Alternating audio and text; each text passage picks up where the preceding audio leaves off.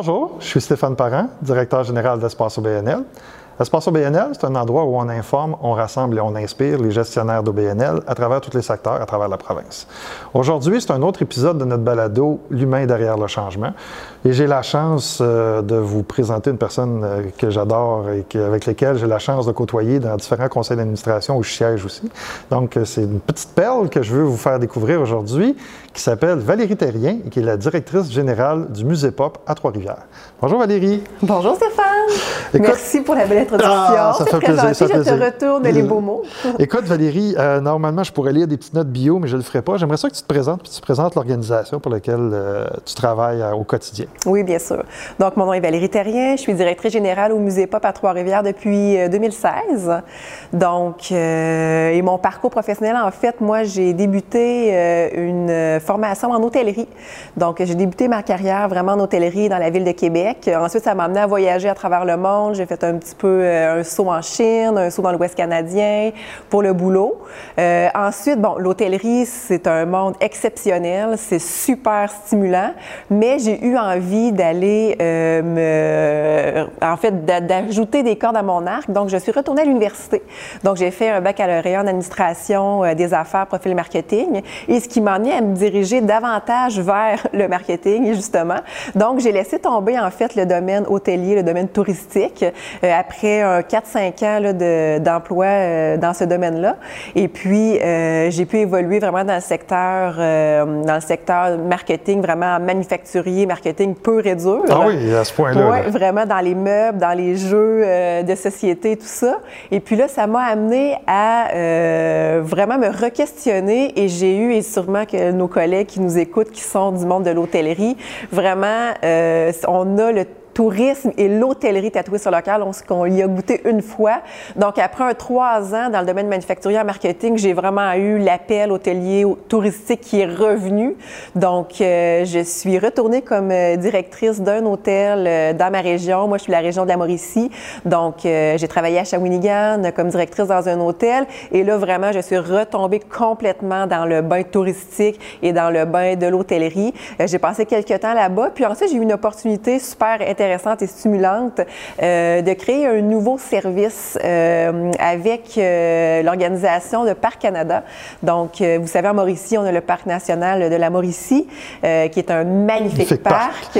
Paradis du Canot. Oui, Paradis du Canot, 120 lacs, un territoire de 536 km. C'est vraiment un petit bijou qu'on a en Mauricie, qui est près des grands centres. Hein, on ne se cachera pas, c'est à 90 minutes de Montréal et de Québec. Donc, ça devient aussi, sans que ce soit un parc urbain, c'est un parc semi-urbain. Donc, où on peut y avoir des escapades d'une journée.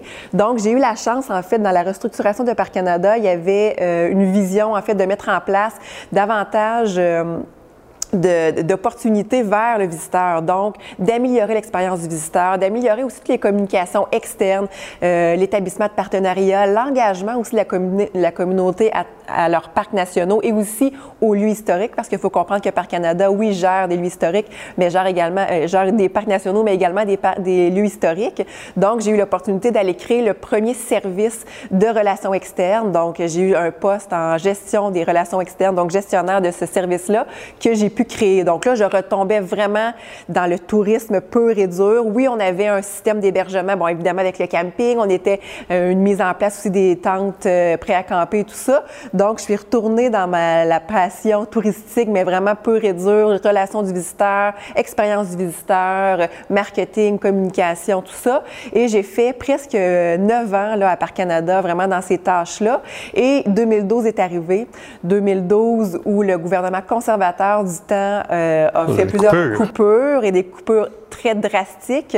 Donc, ce qui a amené une restructuration à l'intérieur de l'unité de gestion, ce qui nous a amené en fait à fusionner avec l'unité de gestion de l'ouest du Québec, donc c'est-à-dire toutes les lieux historiques de l'ouest du Québec, donc euh, euh, le Fort Chambly, le Fort Lennox. donc, on, était vraiment très éclatés comme unité de gestion. On avait 13 lieux historiques plus le parc national.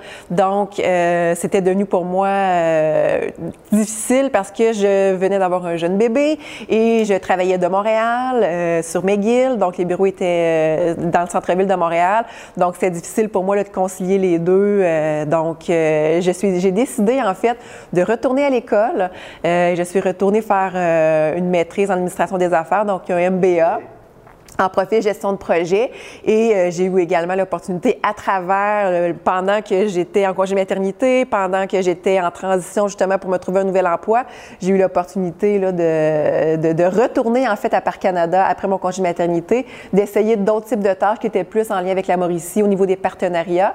Et ensuite, j'ai eu l'opportunité d'avoir de, de, me lancer dans l'aventure avec le musée Pop à Trois-Rivières, qui était auparavant, lorsque moi je suis arrivée, le musée québécois de culture populaire. On va parler, on va parler de ça, cette transition-là. Oui, tout à fait. Mais euh, rappelle-moi, si je me rappelle bien, quand tu es rentré au Musée Pop, c'était un poste intérim. Voilà. Moi, je, quand je suis rentrée, en fait, c'était au développement des affaires. Donc, le musée euh, est un OBNL. Euh, on avait l'intention, en fait, de, de, de, vraiment développer un service de commandite, un service de partenaire échange, évidemment aussi d'avoir un rayonnement plus grand dans la communauté, créer plus d'alliances stratégiques, plus de partenariats avec les gens de la communauté, mais également du réseau muséal, mais aussi du réseau touristique. C'est ce qu'il y avait comme vision. Donc, moi, je suis arrivée au développement des affaires. J'avais pas mal ces, ces compétences-là. Et entre-temps, en fait, quelques semaines après mon arrivée, le directeur général en place a quitté. Donc, ça m'a donné l'opportunité de prendre l'intérim et par la suite, en fait, d'appliquer sur le poste et d'avoir le poste de, directrice générale. Puis je vous dirais que cette transition-là d'un 3-4 mois dans les souliers d'un développement des affaires, j'ai eu vraiment l'occasion de bien cerner euh, quelles étaient les opportunités pour le musée Pop et aussi d'être vraiment capable de, de, comprendre quelle était la nécessité d'améliorer les relations, qu'elles soient gouvernementales, qu'elles soient politique, qu'elle soit avec la communauté universitaire, collégiale. Donc, j'ai vraiment eu l'opportunité d'analyser tout ça et dans, ensuite, je me sentais davantage euh, outillée pour appliquer sur le poste de DG que j'ai obtenu là, le 1er janvier 2017. Donc, ça va faire quatre ans, en fait. Là, que tu es DG, là. Que, que je suis DG, DG, exactement. Puis tu as fait quoi? Un petit peu moins qu'un un petit peu plus qu'un euh, ben, an? Trois, quatre mois là, comme euh, directrice au développement des affaires et intérim, ouais. Comment on vit ça, une transition où on est déjà en place, puis après ça, on nous, on propulse à la tête de? Bien, en fait, moi, j'ai vécu ça euh, vraiment. Moi, c'était ça que je voulais, premièrement. Là, c'était vraiment ce que j'avais en tête. Quand je suis arrivée comme directrice du développement des affaires, c'est pas ça que j'avais en tête. J'avais pas l'intention de tasser le DG puis de prendre sa place, absolument pas. Mais lorsque la porte s'est ouverte, je me suis dit, allons, j'essaie, je tente ma chance. Surtout que, honnêtement, j'avais vraiment eu la chance et le temps. Il y avait plein d'opportunités de, ou d'évidence de, euh, dans la gestion, dans la façon de faire les, les choses, dans les les occasions d'affaires qui me sautaient aux yeux pendant que j'étais euh, dans un poste de direction, mais direction du développement des affaires. Donc, pas avec toute la, marge de manœuvre qu'une direction générale peut avoir. Donc, ça a été une transition qui s'est faite tout naturellement. J'ai également eu l'occasion de créer des liens avec le conseil d'administration parce que c'est super important d'avoir des liens très euh, authentiques avec le conseil d'administration pour s'assurer justement que cette transition-là vers une employée qui est déjà en place vers une direction euh, générale se passe bien. Donc, ce trois, quatre mois-là m'a vraiment permis d'asseoir, euh, en fait, de, de, de, montrer les compétences que j'avais pour assumer le poste de direction générale. Puis, je vous dirais également que ça a permis à la à, la, j'allais dire la communauté employée, mais également à la communauté externe, mais aux employés d'interne de me découvrir davantage parce que euh, faut, c'est extrêmement important aussi le lien que tu crées, les relations que tu crées avec l'équipe qui est déjà en place depuis plusieurs années. Et au musée Pop, il n'y avait pas beaucoup de roulement de personnel, surtout dans l'équipe de direction. D'ailleurs, euh, la majorité des gens sont, encore, tous là. Donc, c'est important pour moi aussi de créer ces liens-là. Et en ayant un poste de direction du développement des affaires, mais ça m'a permis encore plus et de, montrer quelle vision j'avais, les amener tranquillement, pas vite, vers euh, une transition lorsque j'allais avoir le poste de DG. Donc, honnêtement, ça s'est super bien fait. Tu as un profil marketing, tu l'as dit tantôt, euh, dans une, institution qui est à la base culturelle, muséale. Euh, le monde des musées, on a une perception par rapport aux musées. J'aimerais ça que tu nous parles un petit peu euh, de ta vision muséale, puis d'un peu de ce que tu as mis en place pour y arriver. Euh, tu, tu, me vois peut-être arriver là, avec certaines initiatives plus technologiques, puis plus Comment tu as fait cette place-là dans un secteur où c'est pas traditionnellement ancré? Bien, écoute, Stéphane, je pense que je t'en avais déjà parlé. Ça fait quelques années qu'on se connaît. Puis j'ai eu l'occasion de te parler du syndrome de l'imposteur que plusieurs DG, puis même de postes de direction, on peut avoir. Euh, écoute, moi, effectivement, j'arrivais, oui, du domaine culturel, parce qu'à Parc Canada, on avait vraiment une vision culturelle par les lieux historiques, mais je ne venais pas du monde des musées. Et le monde des musées est vraiment une industrie très tissé serré. Tout le monde se connaît au Québec. Donc, je vous dirais que moi, quand je suis arrivée, euh, les gens me demandaient souvent où j'avais euh, eu ma maîtrise en, muséologie, euh, où j'avais fait mon histoire de l'art et tout ça. Absolument pas. Moi, ce que j'ai, j'ai un MBA. Mais je vous dirais que ma première vision par rapport à ça était de dire, je savais que me faire poser la question. Mais moi, comment je voyais ça? Je suis une gestionnaire qui s'assure que l'orchestre, donc que tous les instruments, le piano, la trompette, les violons, les, clarinettes fonctionnent bien ensemble. Donc, ce que ça prenait au musée pop, c'était des qualités de gestionnaire pour s'assurer que la musique spécialisée dans chacun des services fasse un, une, crée une harmonie, en fait. Donc, moi, c'est ce que j'ai amené au Musée Pop parce que c'est ce que le Musée Pop recherchait ou c'est ce que le conseil d'administration recherchait? Donc, d'avoir une fédératrice, une mobilisatrice pour s'assurer de mener à bien la vision et les projets d'avenir. Mais au début, puis même encore aujourd'hui, j'ai encore ce syndrome de l'imposteur-là, euh, bien que j'ai fait ma plage. Maintenant, on a des résultats aussi à prouver dans le sens qu'une vision, ce type de vision-là peut fonctionner aussi, mais ça n'a pas toujours été facile et c'est pas toujours facile, même encore aujourd'hui. Non, parce que quand tu es arrivé en poste, il y avait différentes problématiques financières, organisationnelles, tout ça qui, qui, t'attendait l'autre bord de la porte quand tu rentrais, quand tu rentrais le matin travailler. Euh, qu'est-ce qui a fait la différence pour partir il y a quatre ans où, où il y a eu ces différentes situations-là qui étaient relativement problématiques, à maintenant où on a un musée qui est beaucoup plus en santé, puis qui est beaucoup plus autonome de plein de choses aussi? Bon, écoute, je te dirais que dans tout défi qu'on désire relever, il y a toujours une petite part de. Bien, il y a une part d'inconnu, évidemment, mais il y a toujours aussi une petite part, à mon sens, à moi, de euh, naïveté. Je ne veux pas la dire de façon péjorative du tout parce que je pense que euh, ça, ça, prend une, une certaine gestion du risque puis une certaine confiance qui fait en sorte qu'on se lance même si on le sait qu'il y en a des défis. Par contre, les défis, on va vraiment les ressentir et les vivre lorsqu'on va être vraiment dedans. Même si on les voit sur papier, une colonne de chiffres, ah, ça veut rien, c'est rien que ça n'a rien à voir avec le vivre directement dans l'organisation. Donc, je dirais qu'au début, euh, je suis arrivée très euh, motivée. Euh, c'était une organisation que je trouvais extraordinaire et surtout que je trouvais qu'il y avait un potentiel absolument incroyable. Donc, c'est ce qui m'a motivée effectivement, quand j'ai ouvert la porte et que là, au fil des, mois, euh, que j'ai vu qu'effectivement, l'organisation euh, avait des grands défis. Et souvent, ce sont des défis aussi relationnels avec les, partenaires et tout ça qu'il faut reconstruire. Donc, j'ai mis la main à la pâte et honnêtement, euh, l'équipe en place était une équipe hyper motivée. On a le musée tatoué sur le cœur. Hein. D'ailleurs, il y a pas beaucoup de roulement de personnel chez nous.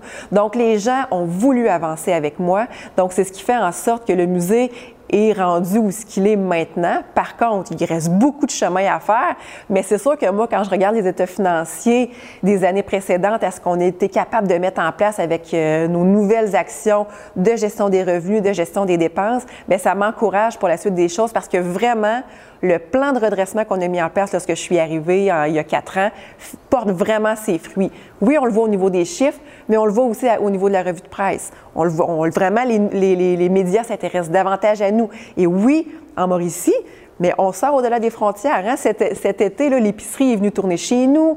Euh, dans quelques semaines, on aura euh, la semaine des 4 juillet. Donc, vraiment, on rayonne au-delà des frontières. Pour moi, pour l'organisation, pour l'équipe, ça fait dire que qu'est-ce qu'on fait? Ça commence à se parler au-delà des frontières de la Mauricie. Donc, pour nous, c'est super encourageant et on veut continuer. Mais c'est pas terminé. Il existe des défis, des défis qui sont continuels. Puis, évidemment, avec ce qu'on vit actuellement avec la pandémie, on est grandement touché. Mais ça nous amène à, se réinventer puis essayer des nouvelles choses. D'ailleurs, euh, tu as mis en place euh, un, des sujets qui nous est de plus en plus cher, c'est l'impact social. Ouais. On parle d'un établissement, d'un financement euh, en majoritairement public, plus des revenus autogénérés. Ouais. J'ai pas une idée complète des proportions. Mais donc, c'est un équipement régional, supra-régional, un musée dans une région.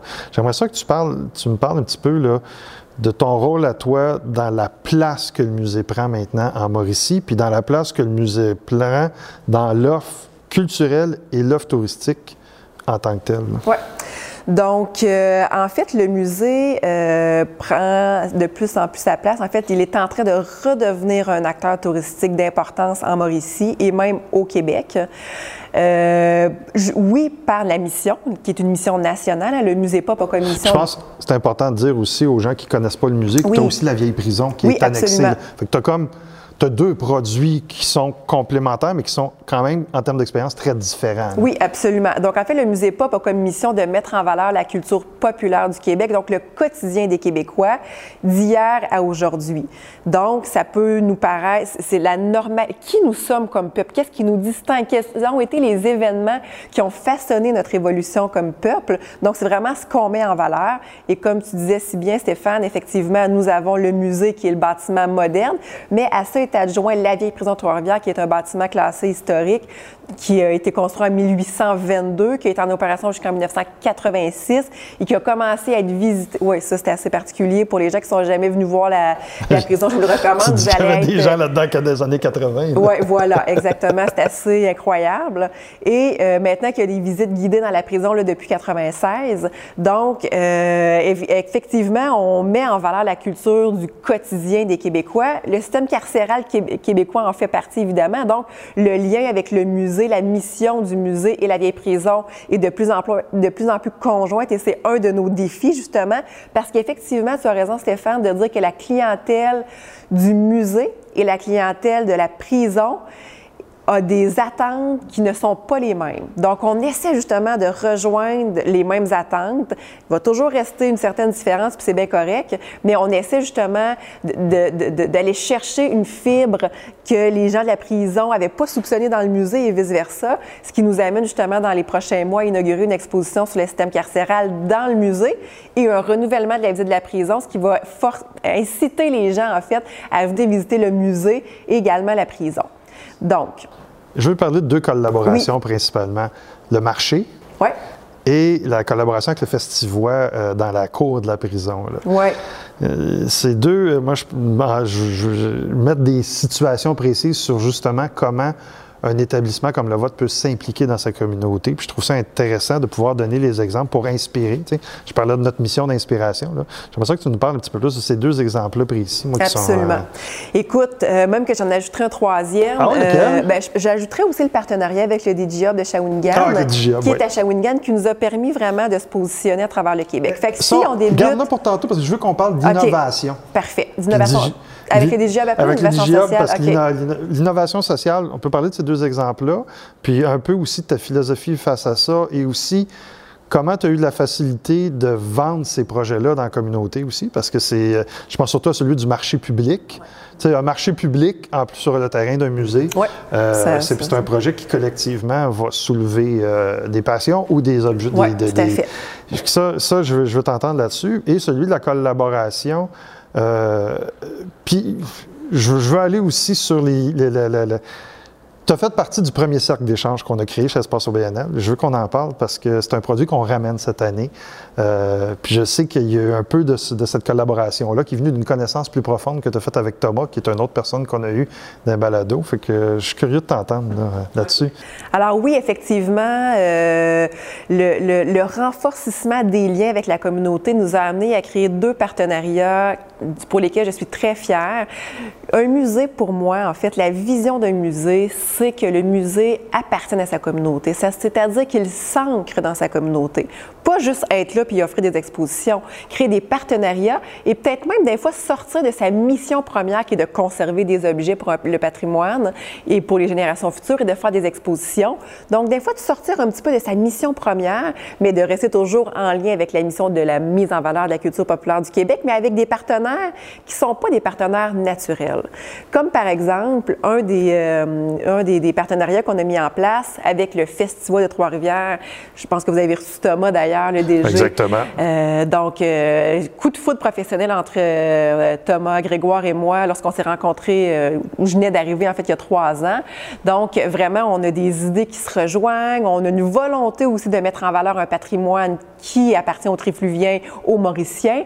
Donc, euh, Thomas a proposé en fait de créer, d'ajouter à sa programmation, d'ajouter, hein, qu'il y a déjà une programmation assez, assez oui, c'est ça, d'ajouter une scène, euh, donc pendant le festival, euh, au musée Pop, en fait, dans la cour arrière de la vieille prison. Donc, on se souvient que le musée Pop et la vieille prison, ce sont deux bâtiments qui sont joints l'un à côté de l'autre, mais il y a une belle cour derrière la prison avec les grands murs de pierre, donc qui faisait une, un un, espace vraiment super intéressant pour recevoir un band de musique de façon plus acoustique. Donc, vraiment, toute la vision de comment allait euh, sortir l'expérience musicale, ça, ça appartenait à Thomas, mais la vision de pouvoir ancrer ce type d'expérience-là dans une, mission muséale, une mission culturelle, ça appartenait au musée pop.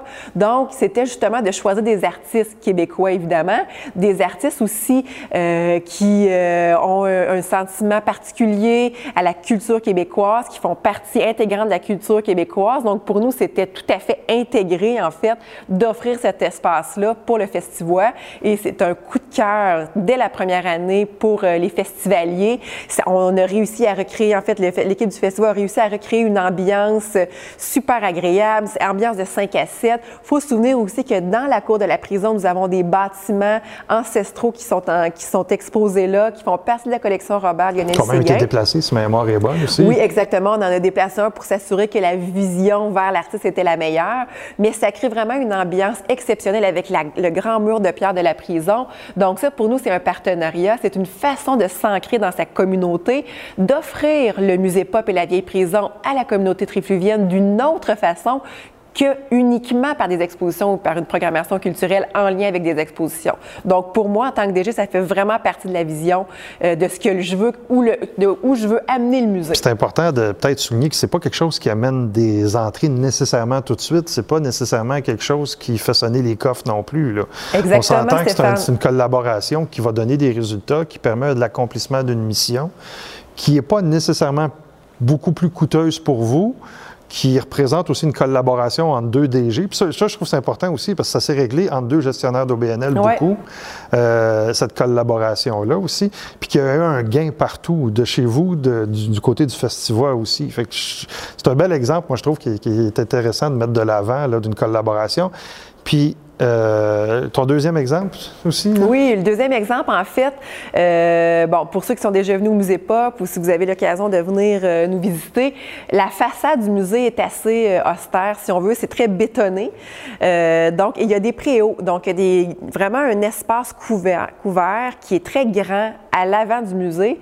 Puis, on peut pas mettre de fleurs en dessous de ça parce qu'il n'y a pas de soleil. on peut pas mettre de, de table à pique-nique parce que tu es, enfermé dans du béton. Fait que c'est pas super euh, convivial, si on veut. Donc, on s'est dit comment on pourrait euh, reverdir, redynamiser la façade du musée qui est quand même sur le coin de la rue Art et de la rue La Violette, qui sont très passants, vraiment à côté euh, du palais de justice, à côté d'un édifice à bureaux très fréquenté. Donc, on voulait vraiment redynamiser la façade donc, ça a commencé en premier, la première année, avec un jardin communautaire. Donc, on avait un espace avant. Quand je suis arrivée, c'était que des mauvaises herbes. On a réussi, on a tout enlevé ça, puis on s'est dit, OK, là, on offre à, la, à la communauté de Trois-Rivières, aux gens tout près, de venir se servir dans le jardin communautaire. On va s'en occuper. Et qu'est-ce qu'il y a de plus culture québécoise, culture du quotidien, que l'agriculture, le terroir d'un peuple. Donc, on était dans notre mission complètement. Donc, ça a débuté comme ça, avec un jardin communautaire où les gens pouvaient venir se servir, le jardin communautaire qui était euh, entretenu par nous. Mais on a eu quelques collaborations aussi quand on parlait aussi de la mission sociale du musée pas, parce qu'on a aussi la mission sociale. On est une entreprise d'économie sociale, donc on favorise les partenariats, surtout avec des clientèles qui sont exclues culturellement euh, de notre communauté. Donc, on a fait des partenariats avec la pédiatrie sociale, avec des jeunes enfants de CPE dans le coin des premiers quartiers. Donc, relation aussi avec la démarche des premiers quartiers, feu démarche des premiers quartiers. Donc, qui faisait en fait, qui, qui, proposait une programmation d'activités pour les gens qui habitaient dans les premiers quartiers, qui sont un petit peu plus exclus du domaine culturel. Donc, on a créé des partenariats avec eux pour qu'ils puissent justement venir contribuer à l'entretien de ce jardin-là. Donc, première année, super succès. On a envie de poursuivre, évidemment. Donc, deuxième année, on approche euh, hum, une organisation qui s'appelle le PEDAM à Trois-Rivières, donc qui a comme mission, en fait, euh, la gestion du plan d'aménagement urbain. Donc, on collabore avec eux parce qu'on avait vraiment une volonté de mettre en place dans le centre-ville de Trois-Rivières un espace où on pouvait rencontrer des producteurs locaux, où on pouvait effectivement acheter de la production locale, mettre en valeur le, terroir trifluvien et euh, mauricien. Donc, on a créé un partenariat avec eux et également avec euh, la, branche économique de Trois-Rivières qui s'appelle Innovation Développement économique Trois-Rivières pour mettre en place un marché public. Donc, en 2019, première édition du marché public, ça faisait dix ans qu'il n'y avait pas eu de marché public à Trois-Rivières il y en a, il y en avait pas du tout. Il y a eu plusieurs initiatives qui ont tombé à l'eau et tout ça. Mais là, avec ces deux partenaires forts-là, le PEDAM qui était déjà en relation avec des producteurs et euh, aussi avec l'Association des marchés publics du Québec et le IDE qui était là plus au niveau financier. Donc, on a réussi à mettre en place un marché public et encore une fois, quand on dit de s'ancrer dans la communauté, et comme tu disais si bien tantôt, c'est pas nécessairement des gens qui vont venir faire, c'est pas vraiment un projet, nécessairement un projet qui va faire tourner les tourniquets. Par contre, nous sommes euh, un espace de vie hein. un musée, c'est un espace de vie, ça appartient à une communauté, ça appartient à un peuple. Donc, il faut trouver des alternatives pour aller chercher tout type de, clientèle, tout type de, population. Et le marché public, ça nous permettait ça. Ça nous permettait de recevoir des familles, ça nous permettait de recevoir les, travailleurs autour, ça nous permettait également de, s'ancrer dans notre communauté. Et on n'a pas fait le calcul, mais on, le fera peut-être dans les prochaines années, quel était le taux de rétention? Ou juste le taux de dire, ben oui, je suis allé au musée Pop, c'est vrai, il y a un musée. on va-tu voir, je suis allé au musée Pop pour le marché public, mais on pourrait peut-être y aller pour euh, aller voir les expos. Fait quelle est la rétention de d'en avoir entendu parler d'une autre façon d'aller, parce que la personne avait des intérêts envers le marché public et qui l'a amené finalement à venir nous visiter. Donc moi, c'était aussi vraiment dans cette vision-là. Ça a été un super succès en 2019, le marché public. Euh, tout le monde était satisfait. Les producteurs ont tous voulu revenir en 2020. Mais là, malheureusement, avec la COVID, le marché a diminué euh, de, plus de moitié. on n'avait que six producteurs cette année. Au niveau de l'horaire aussi, ça a diminué vraiment à cause de la pandémie. Mais on était encore là cette année. Mais ce type d'initiative-là, Stéphane, ce sont des initiatives pour que le musée devienne un lieu d'accueil, fasse partie du sentiment d'appartenance d'une ville. Et, c'est ce qu'on veut, nous, comme institution, être dans la tête des gens, oui, comme institution muséale, comme institution qui va protéger un patrimoine, mais également comme une institution qui offre un service à sa communauté. Et le marché public, le festival et évidemment toute notre autre programmation culturelle s'ancre directement dans cette vision-là. J'aimerais qu'on parle de conseil d'administration un petit peu. tout au BNL implique un CA. C'est une discussion que j'ai avec à peu près toutes les DG. Je suis curieux euh, d'entendre parler euh, un petit peu de ton expérience avec ton CA. Euh, je suis sûr que tu vas me parler sur juste du positif, là, puis que tu as un CA merveilleux et tout. Je dis pas le contraire. mais c'est quoi ton principal... parce que c'est ton premier au BNL dont tu assumes la direction générale. Donc, c'est ton premier CA. Je sais que tu sièges sur d'autres CA, on va y revenir tantôt. Mais ton comme DG, là, tes, tes apprentissages, les principaux, c'est quoi? Bien, moi, en fait, si j'avais, très humblement, là, si j'avais un conseil à donner pour un DG qui prend pour la première fois une direction générale avec un conseil d'administration, c'est assurer... On va y revenir, ça, c'est la question de fermeture, ah, mais tu me voles mon punch. C'est pas grave. Ah, mais non, mais genre, on reviendra là-bas. Alors, c'était quoi? Réponse à ta question. Mais qu'est-ce que tu as appris au quotidien, puis les défis que tu as eu, vu que tu n'as jamais géré de CA, euh, puis que tu as été dans des positions de direction, mais en même temps, où là, on s'entend, c'est le partage du, de la décision entre la direction générale et le conseil d'administration, c'est la dynamique d'un paquet de monde qui, qui sont tes boss, entre guillemets. Là. Euh, au quotidien, qu'est-ce que tu as appris là-dedans? Sur toi, mais aussi sur qu'est-ce que tu fais différemment depuis quatre ans? Bon, en fait, premièrement, une chose qui est extrêmement importante, que moi, je ne connaissais pas parce que j'avais pas eu l'occasion de mettre en pratique ce type de compétences-là, c'est la différenciation entre l'opération et la gouvernance, qui est un enjeu euh, universel à travers euh, toutes les OBNL. Mais ça, là, c'est la clé du succès. Malheureusement, la gouvernance et l'opération n'est pas compris de la même façon par tout le monde. Donc, c'est de s'assurer que la relation entre le conseil d'administration et la direction euh, générale soit dès les débuts d'une relation bien comprise que ce qui est dans les opérations concerne le DG, puis ce qui est dans la gouvernance, la stratégie, la vision concerne le conseil d'administration, évidemment fortement influencé, conseillé par la direction générale, qui elle aussi a une vision évidemment d'avenir pour son organisation.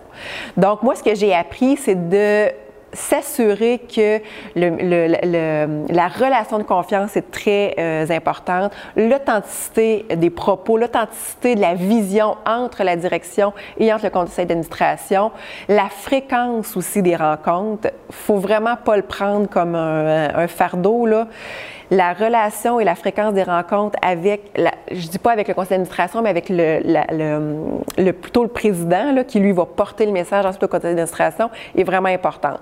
Je dis pas d'aller luncher ensemble une fois par semaine, mais tu sais, d'aller luncher avec un CA, là, c'est la base. Tu as, deux CA, toi. Euh, je pense que tu as une fondation aussi. Oui, exactement. Il y a une fondation qui est un CA tout à fait euh, à part. Est-ce que tu participes à ce CA? -là? Oui, je participe. Je suis membre d'office et le DG de la fondation est également membre d'office du CA du Musée Pop. OK. Fait que moi, honnêtement, euh, j'adore gérer avec un CA. moi, ce que j'aime dans la vie aussi, c'est me faire challenger. Donc, c'est me faire poser des questions, c'est me faire amener ailleurs, de me faire réfléchir autrement.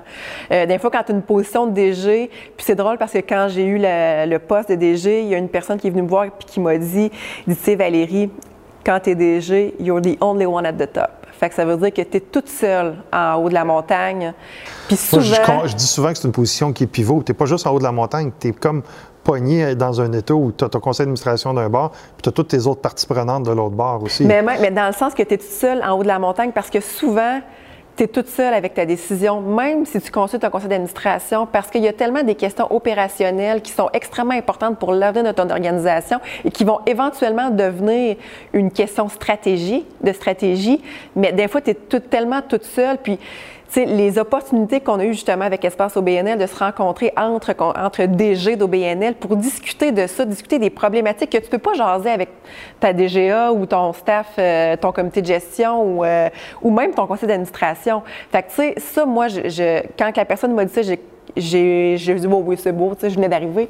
Mais plusieurs fois, je me suis répétée quand il y a des situations qui ont arrivé où je me suis retrouvée toute seule avec une prise de décision, puis que j'ai fait comme, OK, ouais, là, c'est vrai, puis, OK, qui que je pourrais appeler, qui que je, tu sais, la personne qui va me venir tout de suite en tête, ça sera c'est un autre DG. C'est un autre DG. Oui, vraiment, là, parce qu'on a une vision opérationnelle, mais avec une vision aussi de gouvernance. Puis en plus, tu, trouves à d'autres DG qui ne sont pas dans ton secteur. Oui, mais on a tous on a des problématiques qui sont très communes quand même. Ça, euh, ça, c'était peut-être important de le dire parce que toi, tu l'as vécu, d'amener à la table des situations muséales. Je me rappelle d'une en particulier où euh, cette situation-là, c'était propre au milieu des musées, mais les autres autour eux autres ont vécu d'autres types de partenariats, puis on, on, ça, on peut comparer, on peut s'inspirer absolument. Vraiment, sais, honnêtement, de la gestion, c'est de la gestion. Là. Mais tu fais quoi au quotidien pour te tenir à jour, puis pour continuer à te en auto-formation ou en développement professionnel? Bien, moi, ce qui me nourrit beaucoup, là, c'est les autres conseils d'administration sur lesquels je suis. Là, t'en as euh, combien? Là, j'en ai quatre actuellement. Et qui sont? Euh? J'ai, euh, ben, je suis vice-présidente de Tourisme Mauricie. Je suis administratrice euh, à EAQ, donc... Événement Attraction Québec, voilà, où on siège ensemble. Voilà. je suis administratrice à l'Alliance touristique du Québec et je suis présidente d'un organisme communautaire qui s'appelle Point de rue, qui n'est pas du tout dans le domaine Mais qui est dans ton secteur physique, qui est dans ton coin. Physique, qui a une mission communautaire. Donc, en fait, ça aide les itinérants de la ville de Trois-Rivières à se réorganiser. Donc, je suis présidente de ce conseil d'administration-là, qui est pour moi vraiment euh, un don de soi. En fait, euh, c'est vraiment ma contribution, euh, oui, professionnelle dans mes compétences, mais aussi ma contribution de cœur. J'ai envie de contribuer à quelque chose qui est très humain, bien que le musée, mais on s'entend que c'est pas le même, le même niveau d'humanité dans le sens que là, on aide vraiment des humains qui sont en, détresse. Donc, ça, pour moi, c'est extrêmement important. Fait que je te dirais que c'est là que je vais chercher beaucoup d'inspiration beaucoup de conseils, euh, de voir aussi les autres gens, comment ils fonctionnent dans leur propre organisation. Euh, mais là, je serais due justement pour... là, j'ai fini mon MBA moi, en 2017. Là, je sens que j'ai comme une envie d'aller me perfectionner dans quelque chose. Il y a beaucoup la gouvernance qui m'intéresse beaucoup euh, pour le vivre au quotidien là, avec un conseil d'administration, euh, mais où ce que je vais puiser au quotidien dans des pratiques exemplaires et dans des conseils judicieux, stratégiques et de vision, c'est vraiment dans les conseils d'administration sur lesquels je cesse parce que je n'ai pas que des conseils d'administration qui sont locaux. Hein, c'est des, des organisations qui sont nationales, qui ont vraiment une vision. un, un local, un régional, deux nationales. Oui, c'est ça. Fait que ça, c'est super stimulant pour moi. Ça, me nourrit énormément dans ma gestion du day dans mon, dans mon organisation. Est-ce que tu dirais que tu vas continuer avec les années à continuer à t'impliquer pour continuer à. Oui, moi, je veux vraiment continuer euh, absolument. Puis aussi, ce que j'aime dans les conseils. Parce que tu as siégé au, au, CQRHT. Oui, au CQRHT, c'est ça. Au Conseil, euh, Conseil québécois de main-d'œuvre en tourisme. Euh, ressources humaines en tourisme. Ouais. Du tourisme. Pas dire, vois, les, les, lettres, là, je suis dyslexique, des fois, les lettres se mélangent. se mélangent. Mais, oui, ça aussi, c'était vraiment un super CA. Puis vraiment, la, la mission était extrêmement importante, hein, la pénurie de main-d'œuvre en tourisme, justement. Euh, oui, ça, c'était un autre CA super stimulant, à un moment donné, euh, pour faire Justement, on y arrive. Conciliation, travail, famille, équilibre euh, mental. Tu gères ça comment, toi? Écoute, je te cacherai pas, Stéphane, puis je suis certaine qu'il y a des gens ici qui ont dit que tout allait était beau, là. Ah, pas pas date. OK. Bon, mais je suis contente de te l'entendre parce que honnêtement, c'est un challenge. Euh, bon, en tant que DG d'OBNL, il euh, faut être présent, il hein, faut être présent dans la communauté, il faut être présent dans nos réseaux respectifs. Puis les, mon réseau à moi au niveau, moi j'ai comme deux chapeaux là.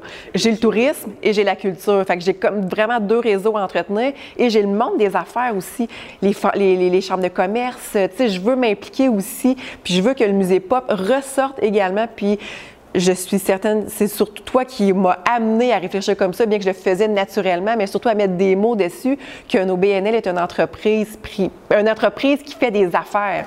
Donc, évidemment, que de se rapprocher du monde des affaires, c'est pour moi une priorité. Fait que les affaires qui sont faites sont là pour accomplir une mission. C'est une fois qu'on comprend ça, on arrive avec un mode de gestion qui est complètement différent. Puis tu es une fille de développement.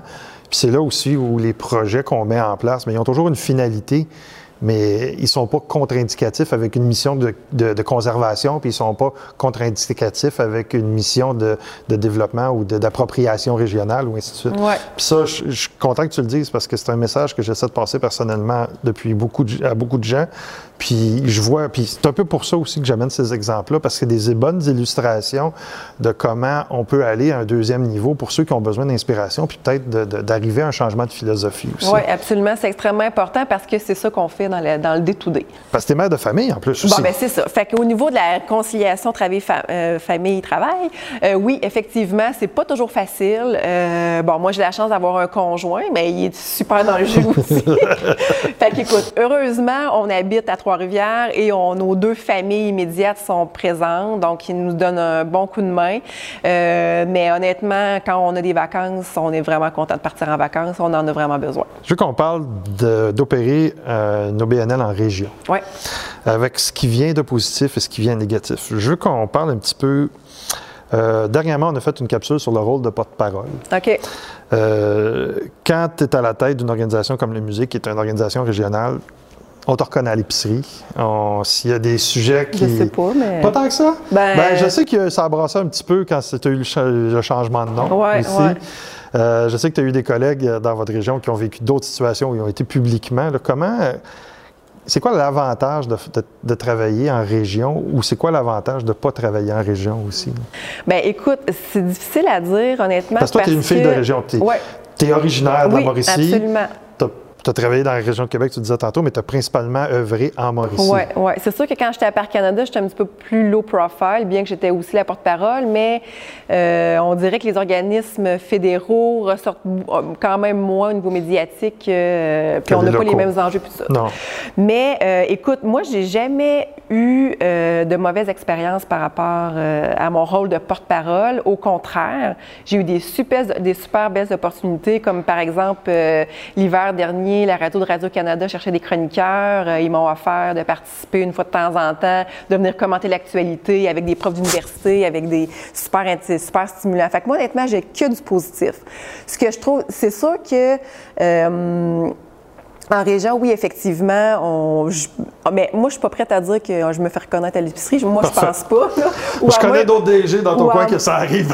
Ou à moi, on me le dit pas, là, ou on me dit pas, hey, je te connais. Fait que non, je ressens pas ça nécessairement. Mais tu sais, moi, je suis native de Trois-Rivières. Fait que tu veux, veux pas, je connais vraiment beaucoup, de monde. C'est sûr que la, vie publique avec le, avec le musée pop m'a amené à élargir ce réseau-là. Mais c'est comme ma famille, tu sais, c'est Trois-Rivières. Je veux dire, c'est pas Montréal non plus. Là. On, oui, effectivement, on est présent, puis le, le Nouvelliste qui nous couvre, puis la radio régionale, effectivement, on est là souvent. Je ne sais pas comment les autres nous perçoivent avoir maudit encore elle, ça, je ne sais pas. Mais tu sais, moi, je me dis, écoute, si j'ai un message à, passer, puis on me donne une tribune, je me c'est sûr, je vais la prendre. Je veux dire, moi, j'ai le musée le cœur, puis la mission qu'on m'a donnée, c'est de mettre en valeur cette institution-là, puis de la gérer. Fait que moi, je, vis très bien avec ça, mais j'ai jamais eu de mauvaise expérience et j'ai jamais senti que j'étais reconnue dans la rue ou qu'on m'identifiait comme. Euh, T'as pas encore ton fan club.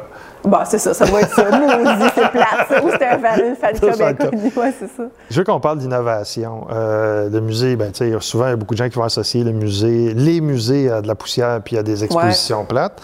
Euh, on parlait du Digiob tantôt, euh, qui, fait, qui est un secteur, mais vous avez mis en place plusieurs petites initiatives qui sont de l'innovation en muséologie.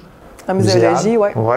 J'aimerais ça que tu m'en parles un petit peu sur la sur l'implantation de ça, parce que je suis sûr qu'il y a de la résistance aussi, mais en même temps sur les bienfaits que ça amène de brasser à la cage d'un organisme qui n'est peut-être pas habitué à ça. Oui.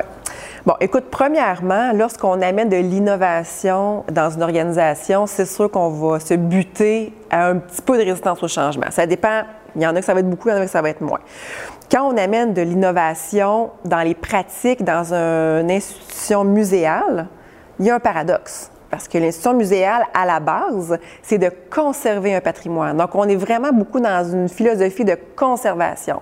Donc, d'amener un changement de pratique dans la mise en valeur, dans le mode de collectionnement, dans le mode de, documentation, dans le mode du service qu'on offre aux visiteurs, dans, les façons de faire où on, euh, où on présente la médiation culturelle, la médiation euh, scolaire à nos publics, quand on essaie de changer ces façons de faire-là avec de l'innovation, oui, on en a de la résistance.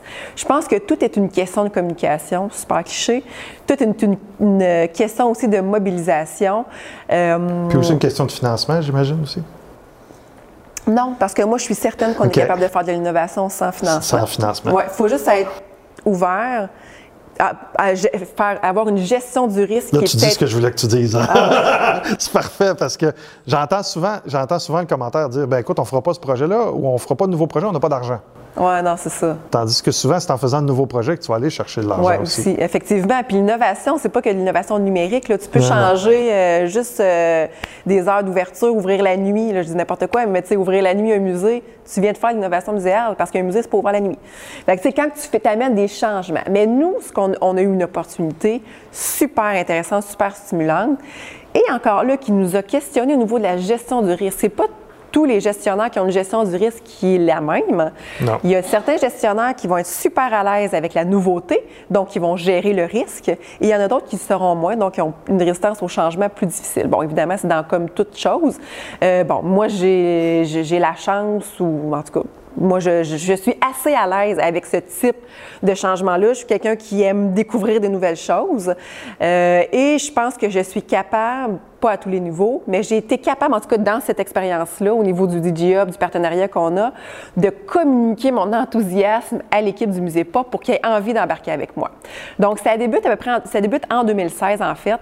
Euh, le DJ Hub de, Shawinigan nous approche parce qu'ils ont mis en place un pôle euh, d'expertise en muséologie et en patrimoine. Donc, c'est-à-dire qu'ils ont regroupé des organisations, des, des startups qui sont incubées au DJ Hub pour créer un pôle d'expertise en muséo et en patrimoine et pour faire des projets innovants, pour, eh, en fait, pour, pour présenter des, des solutions technologiques au service de la muséologie. Hein, je dis bien au service. Ça ne vient pas du tout remplacer ce qu'on fait en termes de muséologie, en termes de conservation. Ça vient ajouter, ça bonifie une expérience. Donc ça, c'est important de le dire. Donc, il faut s'assurer que tous les contenus et tout ce qu'on présente est supporté par la nouvelle technologie. Donc, on a l'opportunité de créer un partenariat, ce qu'on fait, et on obtient un financement pour créer des prototypes. Donc, euh, on réfléchit à des défis qu'on a dans l'organisation au musée Pop, mais toujours en ayant une vision nationale. Parce que les musées, il y en a des petits, des gros, des moyens, on a quand même des problématiques qui sont conjointes. Donc, nous, on avait vraiment une vision de partage, une vision de co-développement, une, vision de, de co-création. Donc, on s'est mis dans la peau de tous les musées du Québec. On a identifié quatre à cinq défis qu'on a présentés au pôle d'expertise, donc aux startups, et on leur a proposé, on leur a demandé, en fait, de nous proposer des solutions qui vont venir euh, euh, appuyer, en fait, ces défis-là. Quand je parle de défis, c'est vraiment pas péjoratif. Hein? C'est en fait, c'est, au contraire, c'est positif. Comment ça peut nous amener plus loin? Donc, on, on avait du financement pour tester des prototypes technologiques pour pouvoir répondre à ces défis-là. Et comment ça fonctionnait en fait, c'est qu'on faisait des living labs. Donc, le musée Pop devient un living lab, donc un, espace de terrain de jeu pour les startups. On rencontre plein d'organisations de tout acabit, hein, de tous les milieux, puis c'est ça qui fait la richesse de ce groupe-là. On, on présente nos défis qui sont exclusivement euh, vécus dans les musées, donc en réfléchissant toujours, oui, au musée Pop, mais également au musée euh, du Québec. Et on discute ensemble quel type euh, d'outils, quel type de, nouvelles technologies on pourrait mettre en place pour servir et améliorer et s'assurer que nos défis soient le mieux répondus. Après, les start là, on brainstorm ensemble, tout le monde ensemble. Après, on présente ça aux startups. Les startups vont comme, OK, peut-être que nous, on sera capable de régler ça avec ça, ça, ça, ça. OK, on va tester ça. Parfait. Dépose une demande de financement au, à notre groupe euh, du Living Lab. On choisit le meilleur projet les entreprises le prototype et viennent le tester chez nous avec les employés du musée, avec les visiteurs du musée, bon, tout dépendant du projet, avec les objets, dans, avec des, ouais, des expositions. Bon, fait que euh, ça, honnêtement, là, là, actuellement, ça va super bien. On a pu actuellement tester trois prototypes, euh, dont un qui est en voie de commercialisation parce que l'objectif final aussi de ça, c'est de commercialiser ces produits-là qui sont technologiques, qui viennent soutenir la mission muséale. Et ça nous amène aussi à rayonner au-delà de nos frontières, puisque là, le musée euh, des Beaux-Arts à Montréal ont créé l'année dernière le Prisme, qui est un laboratoire qui est pas sur le même modèle d'affaires que notre Muséolab ce que je vous parle depuis tantôt, qui est notre Living Lab. Je n'ai pas dit le nom, mais c'est un muséolab. Lab, Donc, là, on nous appelle, on nous demande nos expériences, on nous demande nos bons coups, mais aussi nos fails, qu'est-ce qui n'a pas fonctionné, puis c'est vraiment dans une optique justement de partage. Donc, ça nous fait plaisir de nous écouter. Nous autres, on s'est planté là, elle n'est pas là. Puis dans la région, a juste vous autres qui travaillez avec le Muséolab ou les autres institutions muséales de la Mauricie? Ont... Le, le Muséolab est au Musée Pop. Fait que c'est vraiment que nous. Par contre, dans nos Living Labs, c'est sûr qu'on va inviter d'autres musées aussi à participer. Puis là, dans les prototypes qui ont été testés, ils ont été testés qu'au euh, Musée Pop. Mais évidemment, on a une volonté de collaborer. Là, ça fait trois ans que ça, deux ans que ça quand on a vraiment testé des premiers prototypes. Puis on partage nos informations. On est très proche de Culture 3R. On est très proche de tous les autres, d'autres musées aussi, Musée des cultures du monde euh, à Nicolet. Là, on a créé des super liens aussi avec le Musée des beaux-arts à Montréal, avec le Musée de la civilisation, qui eux aussi ont plus un Fab Lab. Ça reste tout dans l'innovation muséale, mais à sur des modèles d'affaires différents. Fait que ça, ça nous a amené justement à créer des partenariats avec le Musée des Beaux-Arts à Montréal, qui pour nous, le Musée Pop, c'est extrêmement euh, prestigieux que le Musée des Beaux-Arts à Montréal, qui est le musée phare au Québec, euh, où il y a... Un peu trop dans les médias ces temps-ci, mais ça pour d'autres. Peut-être pas de la bonne façon, exactement. Mais au-delà de ça, ils ont un super produit. Puis au-delà de ça, euh, l'ancienne DG a fait du Musée des Beaux-Arts à Montréal quelque chose d'extraordinaire de façon au niveau international. Donc, pour nous, c'était vraiment, OK, wow, oui, on embarque. Fait qu'on a un comité consultatif avec d'autres institutions muséales, dont euh, le Musée des Beaux-Arts, pour justement discuter de comment euh, on pourrait améliorer nos pratiques, toujours en ayant une vision d'innovation muséale, en intégrant des technologies ou pas. Relation aussi avec le Musée de la civilisation à Québec. Ça nous a amené l'année dernière d'aller faire une conférence, d'aller présenter nos trois labs, le Muséolab, le Prisme au Musée des Beaux-Arts et le M-Lab au Musée de la civilisation euh, au, euh, au MEMA. Donc ça, c'est le, le, Museum Association euh, de New England, fait que, au New Hampshire. Fait qu'on est New England, ouais, à, en Nouvelle-Angleterre. En Nouvelle-Angleterre, ça. veut dire le, le New Hampshire, le Maine. Oui, c'est ça. Fait qu'on est allé présenter nos labs là-bas, euh, pour dire que ça rayonne de plus en plus. Puis là, on vient toujours de déposer justement une demande à Car France parce qu'il y a un euh, musée de Bordeaux qui nous a appelés. Ils ont dit ça serait le fun qu'on partage nos expertises. Nous aussi, on est en innovation technologique, mais innovation sociale parce qu'en en, innovation technologique, on peut aussi y amener toute la mission sociale, s'ancrer dans son milieu, comment davantage connecter avec les communautés en utilisant les nouvelles technologies. Donc là, on commence à rayonner vraiment au-delà des frontières. Donc le Musée Lab est pour le Musée Pop un élément de vision où on veut vraiment euh, tabler là-dessus pour les prochaines années. C'est quoi les prochaines années pour toi? Euh, les prochaines années, bien, premièrement, c'est euh, de. En je parle pour Valérie, là. Je ne suis pas ah, nécessairement le musée. Ah, pour moi, bien, pour moi, moi c'est de mener à bien. Quand je suis arrivée à mon musée pop, j'avais quatre chantiers prioritaires à régler. Il y en a trois actuellement qui sont, euh, qui sont réglés. Donc, il en reste un très gros chantier, un des plus gros, donc qui est un maintien d'actifs. Donc, je vous dirais que là, pour moi, actuellement, ça va être vraiment de mettre en place ça.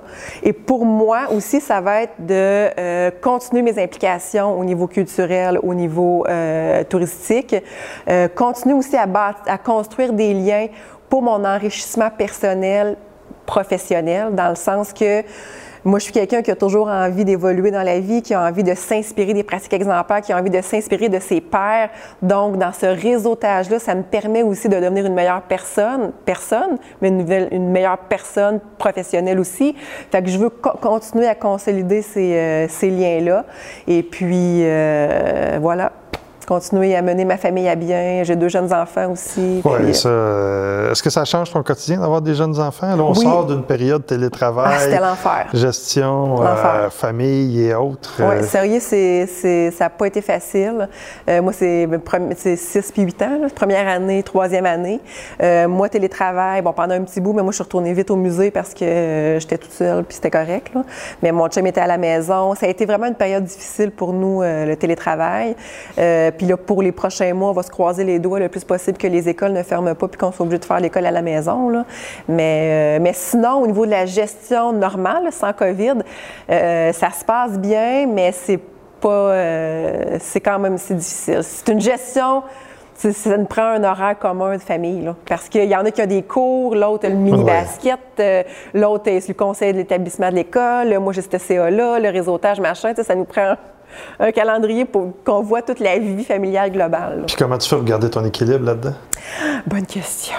Ben écoute, comment je, je pense que, euh, mais tu sais, c'est super cliché, mais tu sais, oui, je m'entraîne puis je fais du yoga, moi, dans la vie, là, puis c'est comme ça que je... C'est pas cliché, ça, ça fait partie du succès de certaines personnes. Bon, ben moi, ça m'aide beaucoup. Euh, tu sais, j'ai réussi à cadrer deux entraînements dans ma semaine, ce qui est pas tant que ça, mais c'est ce que je suis capable de faire, puis je me suis souvent sentie coupable à comment ça, je suis pas capable de faire du quatre jours semaine pendant qu'il y en a qui ont trois enfants puis qui en font cinq, là.